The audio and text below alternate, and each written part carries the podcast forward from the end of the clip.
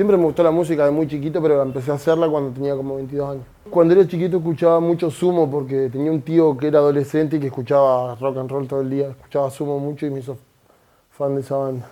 Había empezado a rapear primero, había empezado a hacer freestyle. Fueron todos en la zona, nunca competí en Buenos Aires. Ah, competí en Buenos Aires una vez que ganamos ganamos en la Patagonia y nos hicieron venir acá, competimos. En esos tiempos creo que fue lo de Cara de Perro, estaba Mustafa, fue hace varios años, 2015 por ahí. Llegué por mi hermano porque mis hermanos lo hacían y, y era lo que se hacía en ese momento, qué sé yo, estaba aprendiendo a freestylear y siempre era una forma de medirte, ¿viste? Igual habían de rescato que hay muchas batallas que a veces batallé con pibes que rapeaban muy bien y este, eso, esas cosas estaban buenas. Rapear por ahí contra pibes que eran buenos, buenos, me gustaba mucho. Recuerdo primero que me ponía bastante nervioso antes de subir y qué sé yo, fueron entretenidas algunas.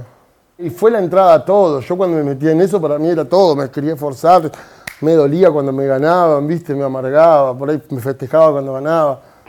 Pero después, cuando empecé a hacer canciones o cuando, cuando subí a un escenario y vi que la gente cantaba las, canciones que yo había escrito, como eso, no, no, tiene, no hay comparación. Creo que eso fue lo más grande. Y ahí dije, esto es lo que tengo que hacer. Ahora suena por los bloques todo lo que saco.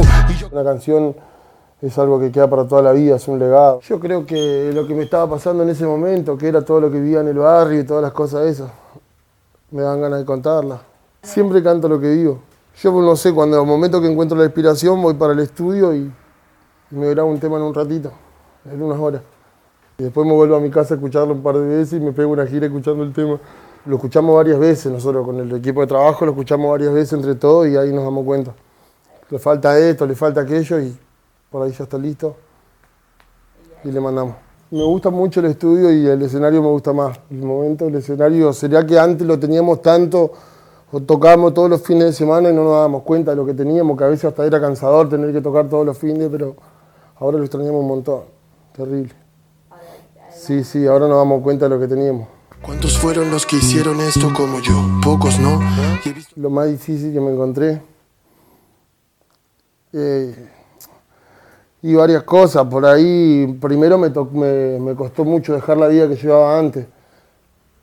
Eso fue el, primer cambio eso, dejarla al 100% y dedicarme al 100% en la música me costó un montón. Salir, salir de esas cosas, pero bueno, llegó un momento que lo pudimos lograr.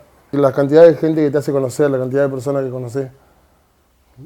Está buenísimo eso, conocer gente por todos lados, gente muy zarpada, que también hace lo mismo que vos, o que por ahí no hace lo mismo que vos, pero se relaciona con el trabajo mío, me encanta.